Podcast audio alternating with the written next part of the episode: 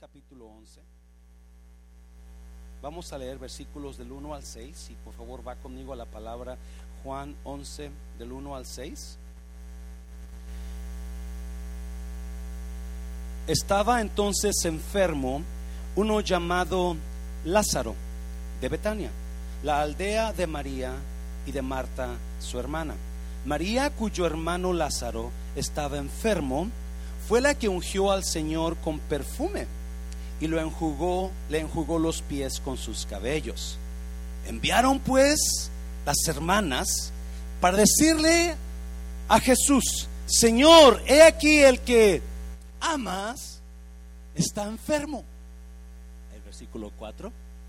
Oyendo Jesús que estaba enfermo, dijo, esta enfermedad no es para muerte, sino para la gloria de Dios.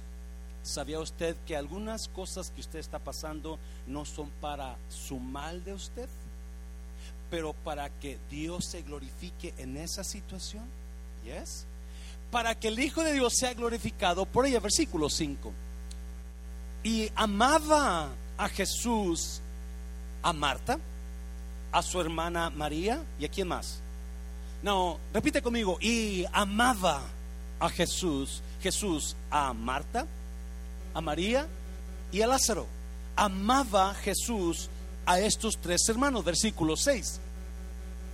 Cuando yo, pues que estaba enfermo, se quedó dos días más en el lugar donde estaba y amaba a Jesús, a María, a su hermana y a Lázaro.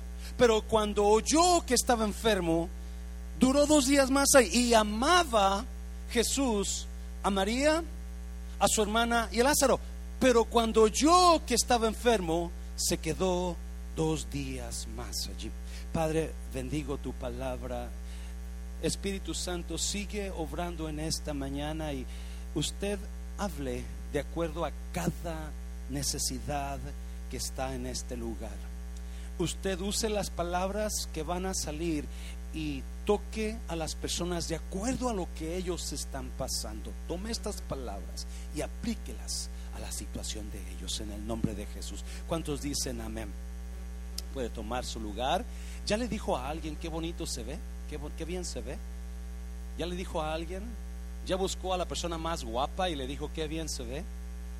Ya les, aquí en la iglesia a los feos no les ponemos atención a los feos no les ponemos atención, nada más a las personas guapas. O espero que usted busque a alguien guapo y le diga que bien se ve, porque aquí no hay feos. Amén, iglesia. El más feito es el pastor y míralo cómo está de guapetón. Así es que olvídese. Me impacta este capítulo de Juan, quizás usted lo ha escuchado muchas veces, porque el capítulo 11 de Juan, si usted no lo ha leído, muestran a Jesús como el Dios poderoso que hace lo que quiere cuando Él quiere y con quien Él quiere, pero también muestran al ser humano que también le duelen las situaciones que pasamos. Este versículo, este capítulo habla del Dios que puede levantar lo que está muerto y darle vida. Pero este capítulo también habla que a Dios le duele tanto las situaciones que llora por la situación en que usted está pasando. Y me impacta, me impacta cómo Juan comienza a escribir este capítulo porque él se asegura de decir que Lázaro estaba enfermo, el que amaba a Jesús. El que amaba a Jesús está enfermo porque las hermanas le mandan a decir a Jesús, tu, tu, amigo quien amas está enfermo. Y enseguida Juan se asegura de comentar estas dos cosas. Y amaba Jesús a María, a su hermana y a Lázaro amaba y enseguida, pero cuando escuchó que estaba enfermo, se quedó dos días más allí. Espérame Jesús, si así me vas a amar, mejor no me ames tanto. Porque si yo amo a alguien y yo veo que hay una necesidad de muerte en esa persona que yo amo, ¿qué voy a hacer inmediatamente?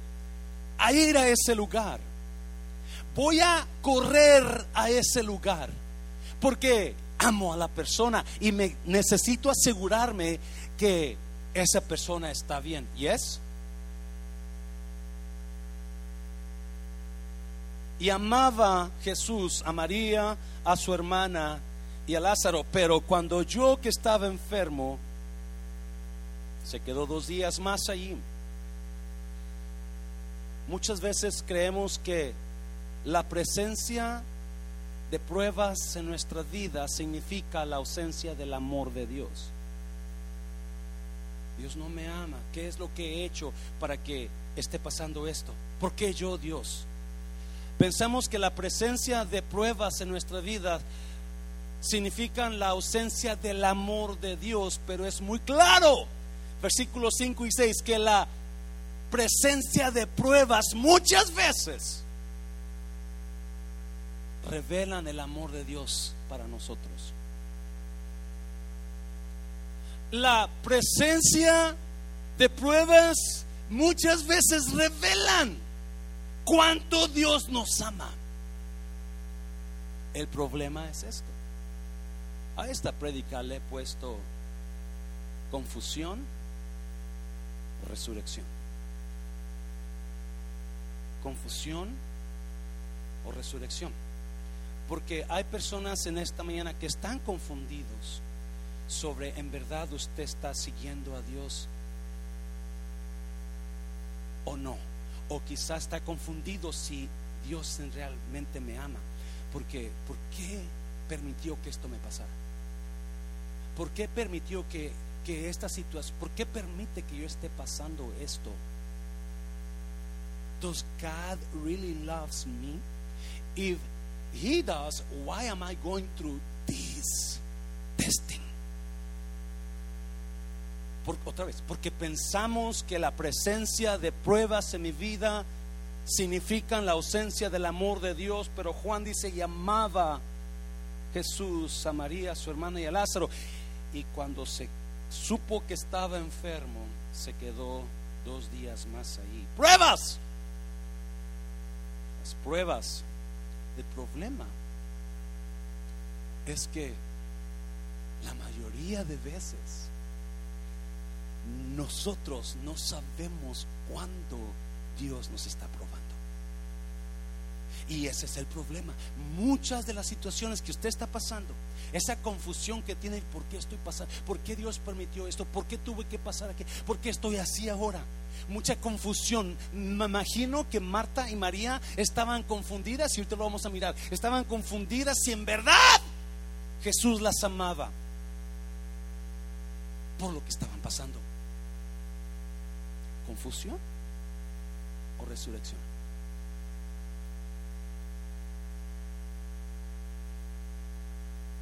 no se dan cuenta porque Jesús después dice enseguida, si usted ha leído este capítulo, dice, esta, oh, usted lo leyó, ¿verdad? Esta enfermedad no es para muerte, sino para la gloria de Dios. So, es una prueba. Es una prueba. Qué bonito nosotros saber que Dios nos prueba a través de muerte. Ahora. Pero Marta y María no saben eso. Marta y María están esperando. Oh, no hay problema. ¿Por qué? Porque Marta, María, Lázaro y Jesús son bien cuates. ¿Han comido juntos? Él visita a Marta y María. Es más, Marta le da quejas a Jesús de su hermana María que no es trabaja, que es una floja. ¿Sí? Ellos tienen una relación bonita y un día María fue y ungió a Jesús de, un, de un, con la, tanta la confianza y el amor que se tenían, que fue y derramó un frasco muy caro de perfume porque amaban. So, cuando Lázaro está enfermo, dicen, ah, no hay problema. Jesús ahorita va a venir. Nomás di rana y él brinca. ¿Qué sorpresas se dan?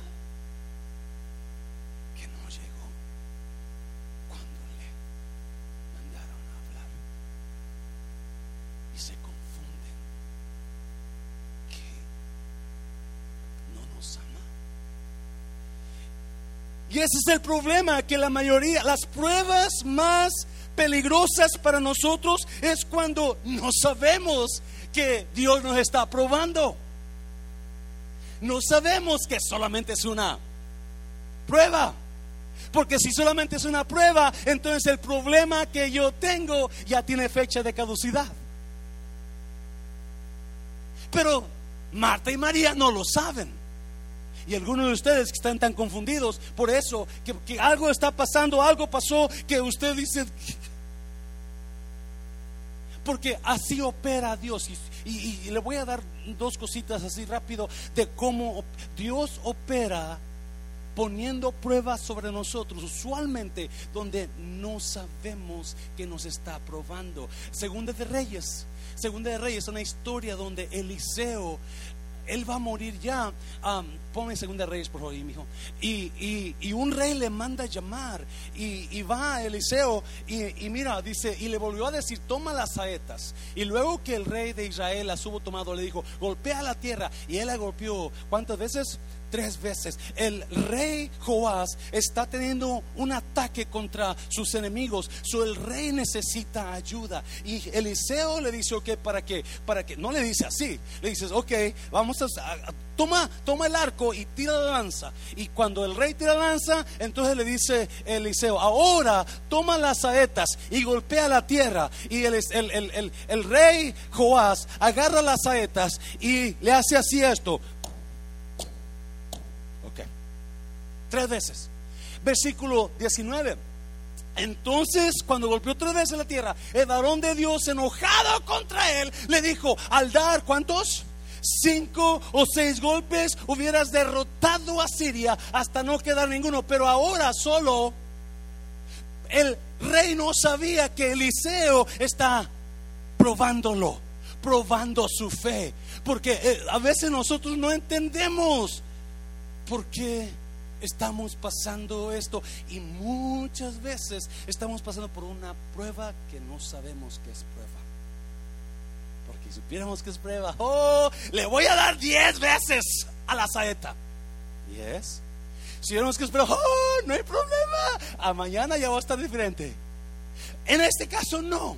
Y algunos de ustedes quizás no se dan cuenta que lo que está pasando es una prueba. Juan capítulo 6 habla de que una vez estaba Jesús con multitudes de personas, cinco mil por lo menos, ah, y tenían hambre. Y Jesús les dice, denle ustedes de comer. Y no, no tienen dinero, pero Juan exactamente dice que Jesús ya sabía lo que iba a hacer, los estaba probando. Pero nosotros no sabemos. A veces quiero ser como Job, quiero argumentar con Dios. Tú sabes, pero yo no. Y me contesta, solamente confíame a mí. oh, porque Dios así es. Usualmente nos prueba, nos acostumbra.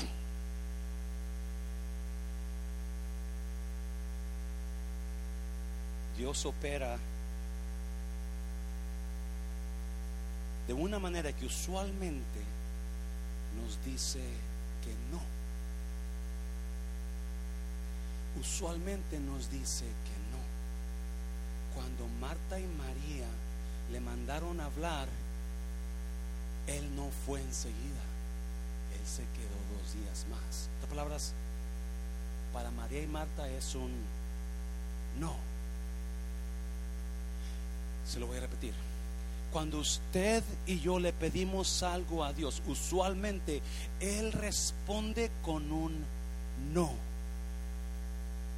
Capítulo 2 de Juan habla que Jesús llegó a una boda y se les acabó el vino. ¿Alguien se acuerda? Y la mamá de Jesús, María, le dice a Jesús, hey Jesús, se les terminó el vino, ya no tienen la corona.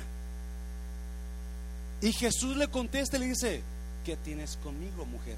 Aún no ha llegado mi tiempo. yo no voy a hacer nada. I'm not doing anything. Porque usualmente la primera respuesta de Dios es no, aparentemente. Porque enseguida María va con los encargados de la boda y les dice, vayan con él y hagan todo lo que les diga. ¿Y qué pasó? ¿Jesús convirtió el agua en vino? Yes. Pero la primera respuesta fue, ah, ah. Capítulo 7 de Juan. Hay una fiesta en Jerusalén muy grande y los hermanos van con Jesús. Él está en otro pueblo, en Nazaret parece. Y los hermanos van con Jesús y dicen, hey, ¿no vas a ir a la fiesta? Necesitas salir para que la gente vea tus milagros y crean en ti. Alguien que con tus poderes necesita darse cuenta, necesita exponerse al mundo. Sal. Jesús le dijo, todavía no ha llegado mi tiempo. Yo no voy a ir. Porque usualmente la respuesta de Dios principal es aparentemente no.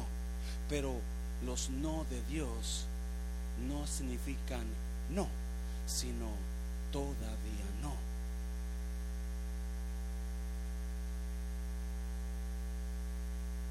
Usualmente los no de Dios no significan no, pero. Porque cuando su mamá, él le contestó, aún no ha llegado mi tiempo, terminó haciéndolo cuando en Juan 7 le dijeron, no más ir a la fiesta, él dijo, aún no ha llegado mi tiempo. No, no voy a ir, vayan ustedes. Al rato llegó escondidas. Lea capítulo 7. Él terminó haciendo, y en este caso es lo mismo. Es lo mismo. So, ¿qué está pasando usted en esta mañana que está confundido en, o confundida en alguna situación en su vida que quizás, quizás you está dándose topes contra la pared diciendo, ¿por qué? ¿Por qué? ¿Por qué Dios permitió? ¿Por qué? Esa es la pregunta. Está confundido, hay confusión. Rápidamente, vamos a darle tres, tres cositas que pasó ahí con María y con Jesús y Marta. Número uno, vamos a, vamos a, número uno, capítulo 11 de Juan, versículo, 10, versículo 13. Juan, cambie su por los aún ahora de Dios. Si usted quiere ver cosas, resurrección en su vida y quitar la confusión de su vida, si usted quiere quitar confusión en su vida y quiere ver resurrección en su vida, escuche bien, cambie los hubiera de usted y reemplácelos con los aún ahora de Dios. Se lo voy a repetir. Cambie los hubiera de usted y reemplácelos con el aún ahora de Dios. A, ver si, a ver si lo podemos entender. Mira el versículo 13. Mira para que me entiendas. Jesús les hablaba de la muerte de Lázaro, pero sus discípulos pensaron que se refería al sueño natural. porque Jesús se quedó dos días más, Lázaro murió. Lázaro murió. Ahora Jesús le está diciendo, Lázaro ya está muerto. Ellos pensaban que estaba, pero está diciendo, está dormido. En palabras, dormido de dormir. Ellos entendieron que estaba dormido nada más. Versículo 14. Por eso les dijo claramente, Lázaro ya murió, Lázaro murió. La situación que las hermanas querían que Jesús arreglara terminó en lo que ellos, ellas más temían, la muerte de Lázaro. Versículo 15. Ah, y por causa de ustedes me alegro de no haber estado allí para que crean, pero vamos a verlo. No, déjeme decirle rápido. Este versículo, Jesús está hablando a los discípulos. Qué bueno que ustedes y yo no estábamos ahí, porque si hubiéramos estado ahí, yo hubiera estado y quizás hubiera yo sanado a Lázaro, pero porque hay algo más grande que necesitaba hacer, ahora le doy gracias a Dios que no estuvimos allí. ¿Alguien me está entendiendo? Usualmente las pruebas que vienen a nuestra vida son para qué? ¿Para qué es una prueba en la escuela? Para que usted pase a otro grado, a otro nivel. So, Jesús está hablándoles en ese, en ese sentir y les dice, si hubieran estado ustedes ahí y yo, quizás yo hubiera sanado a Lázaro y hubiera impedido lo que yo voy a hacer con él. La gloria de Dios no hubiera sido revelada tan grande como lo ahora va a pasar. Me estoy hay algunas veces que Dios se distancia de usted por un tiempo para, para, para poder hacer algo más grande que lo que usted estaba pensando. Alguien me está entendiendo. Algunas veces usted no va a sentir a Dios, algunas veces parece que Dios no se está moviendo, parece que Dios no está ahí, pero la razón que no está ahí o aparentemente no está ahí es porque lo que quiere hacer es mucho mejor de lo que usted está esperando. Dáselo fuerte, dáselo fuerte. Vamos a verlo, versículo 16. Entonces Tomás, apodado el que? El gemelo. En la Valera dice Dídimo. Tomás, apodado el Dídimo, que, significa gemelo, dijo a los otros discípulos: Vayamos también nosotros, ¿para qué? Para morir con él. No, si usted, si usted sigue leyendo, versículo 17, ah, a su llegada Jesús se encontró con que Lázaro llevaba ya cuatro días en el sepulcro. Quiero regresar a, Tomás. La razón, hay dos argumentos en por qué le decían gemelo a Tomás o Dídimo. Hay dos argumentos y uno de ellos es que decían que probablemente Tomás tenía un gemelo hermano que estaba muerto. ese es el primero. El segundo es que, porque si usted nota, versículo 15 dice, Tomás dijo, vamos ahora con él para morir con él. Algunos comentaristas dicen que Tomás el gemelo, le decían gemelo porque se parecía a Jesús. Y en ese capítulo los discípulos dicen, ¿cómo vas a ir allá si se están buscando para matarte? Si, si, Tomás se parecía a Jesús físicamente, Tomás sabía que por parecerse a Jesús, probablemente el ataque iba a ser contra él. ¿Alguien está oyendo esto?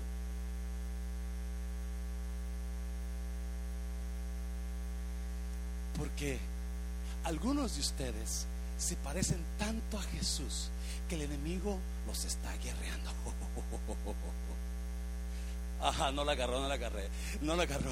Sí, Tomás se parecía tanto a Jesús que cuando dijo, vamos con él para morir con él, porque diciendo, en cuanto yo llegue allá, van a pensar que yo soy Jesús, como me parezco a Jesús, y me van a matar a mí, y quizás me maten a mí primero que ellos, porque yo me parezco a Jesús. Y muchas veces, cuando más, cuanto más nos parecemos a Jesús, más el diablo nos hace la guerra. ¿Me está oyendo? Oh, algunas personas, usted está está pasando por guerra porque se parece mucho a, tanto a Jesús. Usted ama a Jesús, usted adora a Jesús, usted busca a Jesús, usted obedece a Jesús, se parece tanto a Él. Oh, este parece tanto a mí que no puedes. Ándale. Gracias, hermano, hacerme segundo, las Para que, si usted está pasando por guerra en esta y usted ama a Jesús, tenga por cuenta que es el diablo que lo quiere destruir porque se parece tanto a él. Mm, mm, mm.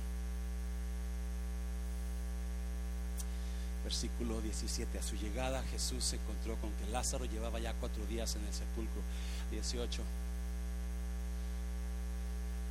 Betania estaba cerca de Jerusalén como a tres kilómetros de distancia. 19. Y muchos judíos habían ido a casa de Marta y de María a darle el pésame por la muerte de su hermano. Una muerte en aquellos tiempos de los judíos se, duraba, el duelo duraban muchos días y toda la gente llegaba. Escuche bien esto. Toda la gente llegaba a llorar al muerto. Porque cuando llegaban ahí, número uno, enseñaban que le tenían respeto y honor al muerto. ¿Alguien le gusta ir a funerales? Yo no. Ahora sí, porque me invitan a dar palabra. Pero antes, no, antes yo tenía miedo. Es más, todavía algunas veces rehuso ir a ver al muerto. Porque me da sabe qué. De chechi. Cuando iban las personas a ver a un muerto duraban días en el duelo, oyendo. Y usualmente, cuando iban a la casa de los familiares del muerto, se la pasaban llorando a gritos. ¡Ah! ¿Por qué te fuiste? ¡Ah! Esa era una manera de darle honor al muerto. So llega Jesús, acuérdense de eso por favor, porque vamos a mirarlo. Versículo 20, ah, versículo 20. Cuando Marta supo que Jesús llegaba, fue a su encuentro, pero María se quedó en la casa 21. Señor, le dijo Marta a Jesús, si, diga conmigo hubieras, si hubieras estado aquí, mi hermano no habría muerto. Jesús, la otra versión dice que se postró llorando a Jesús, si hubieras estado aquí, si tan solo hubieras escuchado, si tan solo me hubieras hecho caso, si tan solo... Versículo 22, mira lo que dice, pero yo sé que aún ahora, ya conmigo aún ahora, Dios te dará todo lo que pidas. si hubieras estado aquí, no hubiera pasado esto, pero yo sé que aún ahora me está oyendo iglesia. Oh, número uno, cambie sus hubieras del pasado por los aún ahora de Dios. ¿Me está oyendo? Si usted quiere ver vida en lo que está viviendo, si usted quiere entender la situación por la cual está pasando eso, usted necesita entender una cosa, necesito cambiar. El hubiera, el hubiera de mí, el hubiera de mi pasado, el hubiera de mi situación y reemplazarlo por el aún ahora, porque hay mucha diferencia. Y es, ¿a cuánto les gusta usar la palabra, oh pastor, si me hubiera dicho, yo le hubiera ayudado, oh, me, me odio. Que me digan, ah, yo, yo le hubiera ayudado, pastor. Ya, usted sabía que necesitamos ayuda, pero no, ahora sale bien. La gente que usa hubiera es para cubrirse nada más. ¿Me está oyendo? es que yo, oh, yo lo hubiera hecho, pastor. Oh, yo, yo hubiera hecho eso. I hate hubieras. Me, me odio. Y mucha gente está confundida porque yo no sé por qué qué me casé con esta persona? Si mejor me hubiera casado con aquella persona. Me está viendo, mi situación no fuera, yo no sé por qué estoy así. Si mejor me hubiera quedado soltero, me hubiera quedado sola, entonces, pero Marta dice algo que a mí me impacta. Y luego dice, pero a una hora. Pero yo sé que a una hora las, oh, los hubieras se acabaron. Pero aún los a una hora de Dios, Dios a una hora en su situación puede volver a dar vida. Y a una hora en ese error que hizo puede enderezar las cosas. A una hora en esa situación económica, Dios puede.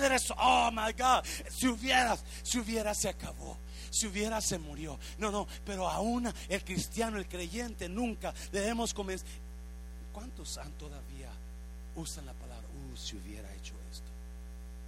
Oh, si hubiera, si me hubiera ido para México, si hubiera hecho aquello. Y Marta está porque está dolida, está confundida. Yo no sé por qué no, si hubieras venido, Jesús, si hubieras estado aquí, si hubieras entendido, si hubieras hecho caso. Y déjame decirte, el poder de eso, el hubiera se quedó atrás, pero él, aún ahora Dios puede hacer lo que usted no está entendiendo. Aún ahora puede mostrar su poder Dios y darle vida a lo que está. Aún ahora. Dáselo fuerte, dáselo fuerte. Si notó usted, la primera que aplaudió fue la hermana Teresa, porque a una ola se puede casar. a una hora. Dígale a alguien, a una hora Dios puede ser algo nuevo. Dígale a una hora a una. Eso es fe, iglesia. Eso no importa qué pasó y que, en qué hubiera se quedó usted. No, si usted comienza a cambiar eso, pero sé que a una hora. Oh, yo sé que si quizás se hubiera hecho, pero a una hora Dios puede moverse toda. A una hora. ¿Por qué no cambiamos eso? No, si hubiera, pastor. Ay, si hubiera hecho caso a Juanita en los ochentas.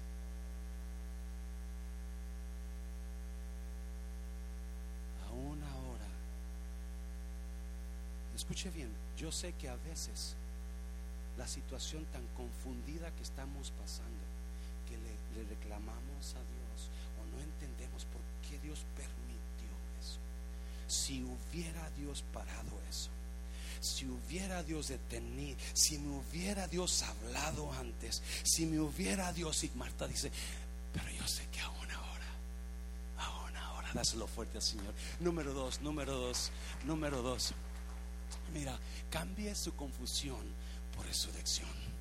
Cambie su confusión por resurrección. Mira lo que dicen los versículos. Mira, versículo 23. Jesús le dijo, tu hermano resucitará. Versículo 24. Marta le dijo, yo sé que resucitará en la resurrección. I know, Lord, I know he's going to raise up. When we all raise from the dead. Cuando nos levantemos todos de los muertos. Marta está creyendo, dudando. Marta está creyendo, dudando, porque no está segura. Hay confusión. Hay confusión. Jesús le contesta, mira. Jesús le dice, 25, le dijo Jesús, yo soy. Diga conmigo, yo soy. Yo soy. Yo soy la resurrección. No dijo yo tengo resurrección. Yo soy la resurrección. Yo soy la vida. El que cree en mí, aunque esté muerto, yo soy la resurrección. Nota esto. Yo soy la vida. El que cree en mí, aunque esté muerto, vivirá. El que cree en mí, hablaba con una, persona la semana pasada de qué es lo que le da vida eterna a usted. Jesús dijo, yo soy la resurrección y yo soy la vida. El que cree en mí, ¿cómo usted sabe que va al cielo? ¿O usted sabe que va al cielo? Porque si usted no sabe que va al cielo, hay mucho peligro. Porque usted puede irse al otro lugar. Pero Jesús dijo, el que cree en mí, aunque esté muerto, vivirá. No lo está hablando en un futuro, lo está hablando ahora. Yo soy la resurrección. Yo soy la vida. En otras palabras, sin Jesús lo que está muerto va a seguir muerto, porque lo que trae vida es Él. Él es resurrección. Él es vida. Lo que está muerto no se puede resucitar a menos que Él venga y le dé vida a lo que está muerto. ¿Me está oyendo? Lo que está muerto no puede estar a menos que Él venga y levante lo que está muerto. Y Jesús dijo estas palabras, el que cree en mí, el que cree en mí, aunque esté muerto, vivirá. ¿Qué está muerto en su vida en esta mañana? ¿Qué es lo que se murió? ¿Qué es lo que está tirado en, la, en su vida en esta mañana? Eh, solamente una cosa le puede dar vida, Jesús, porque Él es resurrección, Él es vida. No, aleluya, no le puede dar vida a la iglesia, no le puede dar vida el pastor Mancera, no la religión le va a dar vida, Jesús le va a dar vida, no el bautismo. Oh my, God, hay personas que piensan que el bautismo es todo. No, no, no, el bautismo es una obra. Usted necesita a Jesús y cuando usted crea en Jesús, entonces lo que está muerto va a volver a vivir. Dáselo fuerte. Oh God, oh God. No. La pregunta es, ¿qué significa creer en Jesús? ¿Qué significa creer en Jesús? ¿Qué es eso? Yo estaba buscando, ¿qué es creer en Jesús? ¿Usted se ha puesto a pensar que yo creo en Jesús? ¿Seguro que cree en Jesús? Porque Santiago dice que los demonios también creen en Jesús, pero tiemblan los demonios hay, una, hay una confusión en qué significa creer en Jesús. So, busqué y le pregunté a mi amigo favorito, Google, ¿qué significa creer en Jesús? Y me decía, poner toda tu confianza en Él. O enfocarte en Él como tu única esperanza. ¿Me está oyendo iglesia? Enfocarte en Él como tu única esperanza. poner toda tu confianza en Jesús. Digo esto porque hay gente que dicen que tienen su confianza en Jesús, pero luego van a la otra religión y ponen su confianza. Algunas personas ponen su confianza en la Santa Muerte. ¿Yes? Y usted puede conocer personas que quizás pongan su confianza en la Santa Muerte. Ellos creen en la Santa Muerte. ¿Qué es creer en Jesús? Y Google me decía, es poner toda tu confianza en Él. Escucha bien. Enfocarte en Él como tu única esperanza. ¿Me, está oyendo iglesia? Enfocarte en Él como tu única solución. Eso es decir, Jesús, nada me puede sola, pero mi enfoque eres tú. ¿Me está oyendo, iglesia? El, el miércoles Nehemías hablaba que cuando los, los enemigos quisieron distraerlo e invitarlo a ir a un lugar para juntarse con ellos, Nehemías le contestó esto: No puedo ir con ustedes porque yo hago una gran obra y si voy con ustedes la obra va a parar. Mi enfoque es en la obra, no en la oposición. ¿Me está oyendo? Mi enfoque está en la obra, porque cuando usted se enfoca en la obra y no en los que se oponen, ¿me está oyendo iglesia? Si usted no estuvo aquí el viernes, el miércoles, eso significa que si su matrimonio está batallando es porque usted está enfocado en los que se oponen y no en la obra. Mm, mm, mm. Si usted se enfocara en la obra y no en los que se oponen, porque cuando Nehemías recibió la carta y les dijo, hey, lo, invitaron, vente, vamos, te invitamos acá, ven a cenar con nosotros, ven a, ven a desayunar con nosotros. Nehemías no puedo ir porque mi enfoque es la obra. No dijo, ustedes son unos malos, ustedes me quieren, me quieren sacar de la obra, ustedes me quieren matar, y que si era cierto, pero él no se puso a pelear con los que se oponían, se puso a enfocarse en la obra. y si usted se enfoca en la obra, si usted se enfoca en su matrimonio, en lugar de pelear con su oponente, que es su pareja, me está viendo entonces su enfoque o su obra va a crecer. ¿Me está viendo? Enfóquese en la obra, porque después que Nehemías se enfocó en la obra, no en sus oponentes, el muro quedó terminado en 52 días, porque se enfocó en lo que estaba haciendo, no en quién estaba peleando con él. ¿Me está oyendo, iglesia? Y muchas personas necesitan enfocarse en la obra, en su matrimonio, en su relación, en lugar de enfocarse en pelear con él o con ella. Dáselo fuerte al Señor. So Jesús dijo, si tú crees en mí, si te enfocas en mí, a ver si me lo puedo explicar de esta manera. Allá por libro de Reyes, que es primera de Reyes, hay una historia donde Elías, Dios se lo va a llevar. ¿Alguien se acuerda? Dios se va a llevar a Elías y, y, Eliseo es su discípulo. Y van caminando Elías y Eliseo. Y le dicen profetas a Eliseo, ¿sabes que Dios te va a quitar a tu jefe ahora, a tu maestro? Y así lo sé, pero no diga nada. Y Elías le dice a Eliseo, quédate aquí Eliseo, ahorita vengo. yo no me quedo aquí, yo voy contigo y, van caminando y van caminando. Y ya cuando Dios iba a llevar, escuche esto, está increíble. Cuando Dios iba a llevar a Elías, la Biblia dice que Elías le dijo a Eliseo: Yo me voy a ir, pídeme lo que quieras. Antes de que me vaya, pídeme lo que tú quieras. ¿Yes? Eliseo le dijo: Oh, no le dijo eso, ¿verdad? No, no. ¿Qué le dijo? Yo quiero una doble porción de tu espíritu. Sí, sí lo, sí lo escuchó, ¿verdad? Yo quiero una doble porción de tu espíritu. No, ¿qué fue la respuesta de Elías?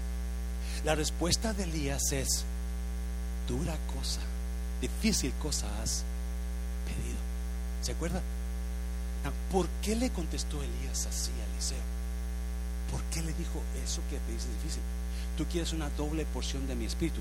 ¿Cuántos saben que usted nunca va a poder dar lo que no tiene? So, si Elías tiene una porción, eso es todo lo que le puede dar Eliseo. No le puede dar algo que no tiene. Y es iglesia. La doble porción no se la puede dar Elías porque no la tiene. Eliseo pide algo, pero enseguida Elías le dice esto. Escúcheme bien. Pero si me vieres cuando yo me vaya, entonces lo recibirás. ¿Sí lo escuchó? Yo no te, Eliseo, eso es muy difícil para mí. Yo nomás te puedo dar, yo traigo 100 dólares.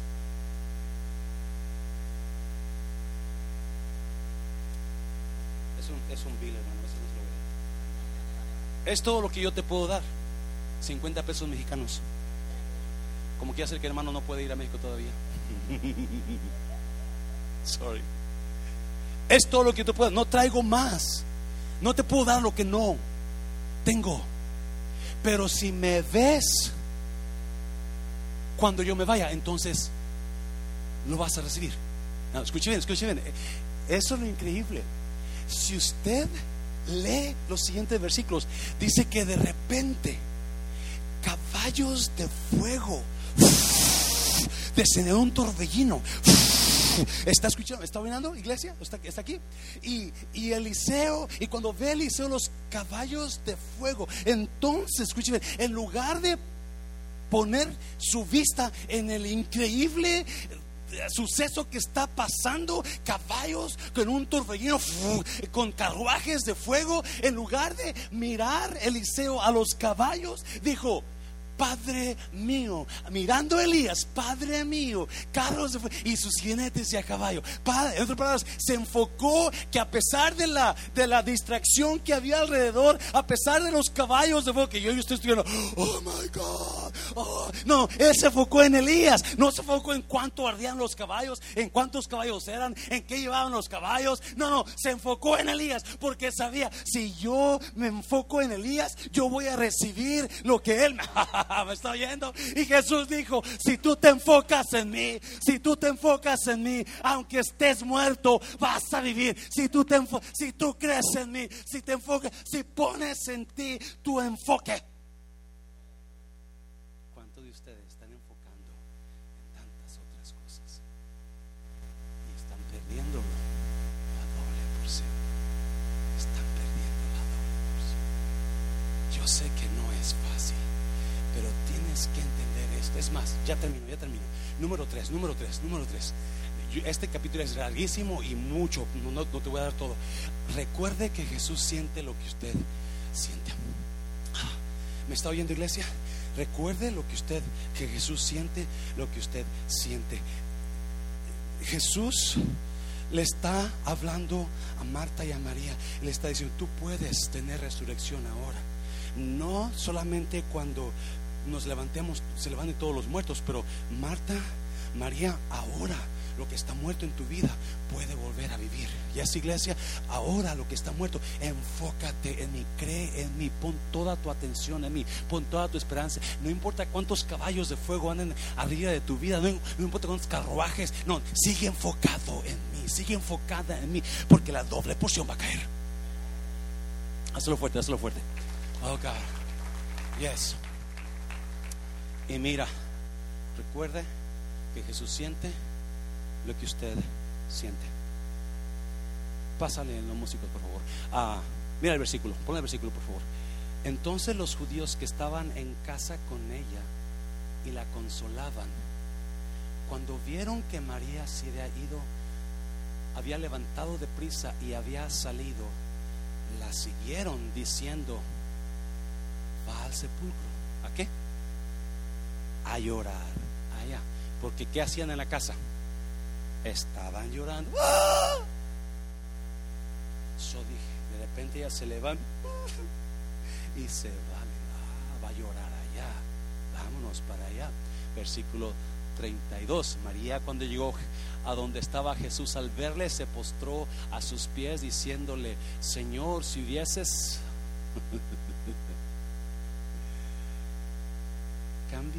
su subiera. Por el que aún ahora. cambie si, si hubieras estado aquí. ¿Cuántos de nosotros ya más para allá que para acá miramos nuestras vidas pasadas y comenzamos y si hubiera. Yes oh my God si caso mi mamá. Cuando apenas era un jovencito mi mamá me decía y mira en quién me fijé. Si hubiera cambie su hubiera por el aún ahora.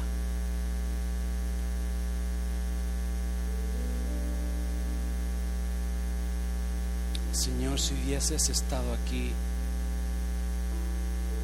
my brother would have still been alive. Está reclamando, está confundida. I thought you loved me. Yo pensé que me amabas.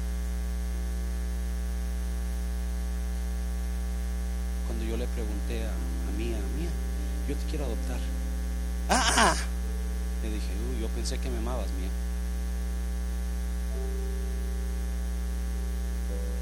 Versículo 33. Jesús entonces, al verla llorando, y a los judíos que la acompañaban, ¿cómo?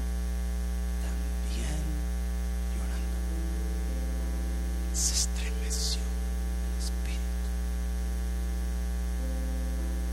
La palabra estremecer es usar una, un hacer un ruido con tu boca, de, los caballos con el-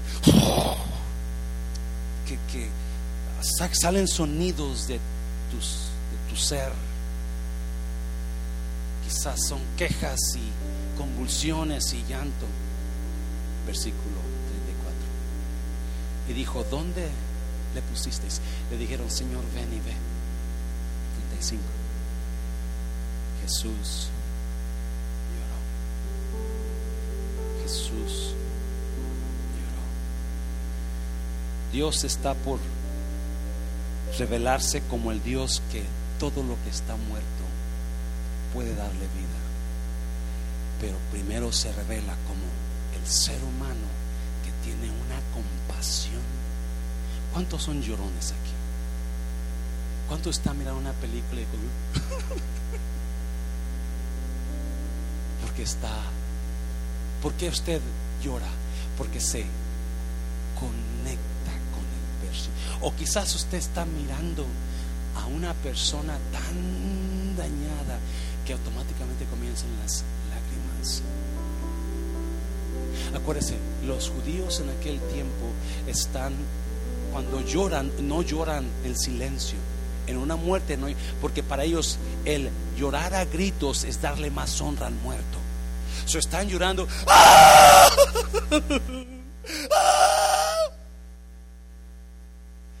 Pero Jesús nota que no lo están haciendo falsamente, sino que aparentemente Lázaro y sus hermanas eran muy amados y puede sentir el dolor de ellos.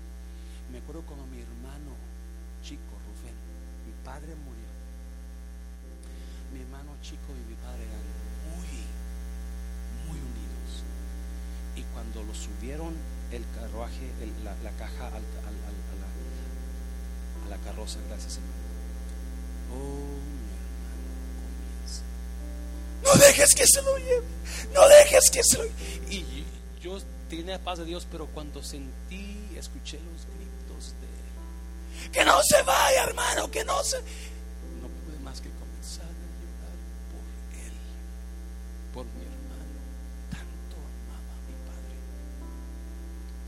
Y cuando Jesús mira el llanto de ellos, comienza a llorar. Y comienza a llorar, mostrando su gran amor por usted. A veces usted y yo hemos llorado a solas, ¿sí? por alguna situación que estamos pasando que no te puedes detener y más comienzas a llorar y llorar y llorar. Y a veces piensas que estás solo. No está tu pareja ahí, no están tus hijos ahí. Eso estás tú chillando ahí. Pero hay una persona que está llorando contigo. Que está llorando y que le duele. Aún le duele, aunque sea lo que, lo que él nos pasa en la vida, porque esa era su propósito de Jesús, llevarse a Lázaro para poder hacer una resurrección. El problema es que para poder hacer resurrección tenía que pasar Marta y María por confusión. Y muchos de ustedes están confundidos y piensan que Dios está no está haciendo caso, piensan que para qué hice eso, si hubiera hecho lo otro, si hubiera si quizás hecho esta decisión en lugar, si hubiera escuchado al pastor, si hubiera escuchado al hermano, si hubiera, si hubiera, si hubiera, si hubiera. Aún ahora Dios puede levantar lo que está muerto y darle vida. Aún ahora, aparte de los hubieras.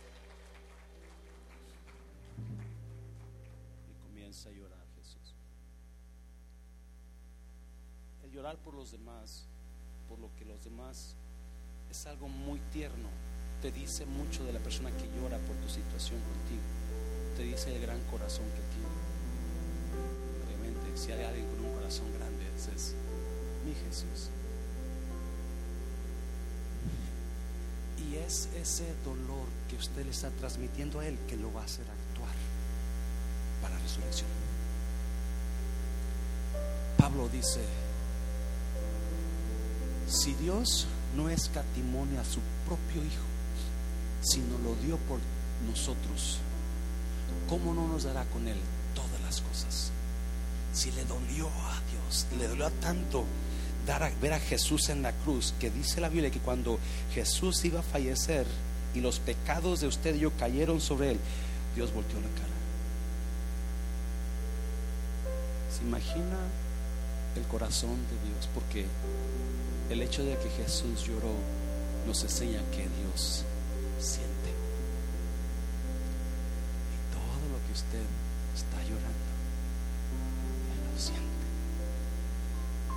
Está pasando, He feels it as well.